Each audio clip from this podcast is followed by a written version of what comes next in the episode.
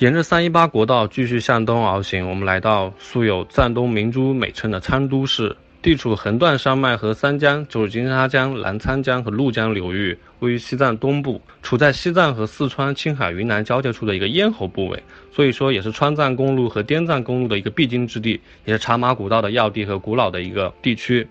由于地质高温的高湿的一个作用呢，这里的土地呢致使铁元素氧化，然后造就了昌都的一个红土地。正是由于此，孕育出高原中少有的丹霞美景。零星的藏房散布在红彤彤的土地上，经幡纷飞，装饰了房间的天堂。真正的是景色大气，藏风淳朴。来到昌都呢，我们一定要去的景点就是然乌湖。然乌湖紧邻的川藏公路，是两百年前由于山体滑坡和泥石流堆塞河道而形成的一个叶塞湖，也是雅鲁藏的源头。随季节的不同呢，湖水会呈现出碧绿、碧蓝和青绿等数种颜色。河道中许多岩石和小岛点缀其间，湖面上春季的树影谋杀秋冬薄雾弥漫，四季的美景都会使人进入梦幻之境。然乌湖的静和蓝是远近闻名的，也是我们去前往去看了的一个点。湖中极少会看到一些枯燥的一些杂物，湖州景色各不相同，它的色彩非常丰富。因为它周围的草地、森林、秋叶以及白色的水禽，还有湖岸浅滩的一些五颜六色的一些卵石，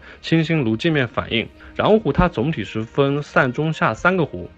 上湖是最美的，中湖次之，下湖再次。紧邻的羊乌湖身旁呢，就有世界著名的海洋型冰川，统称为莱古冰川，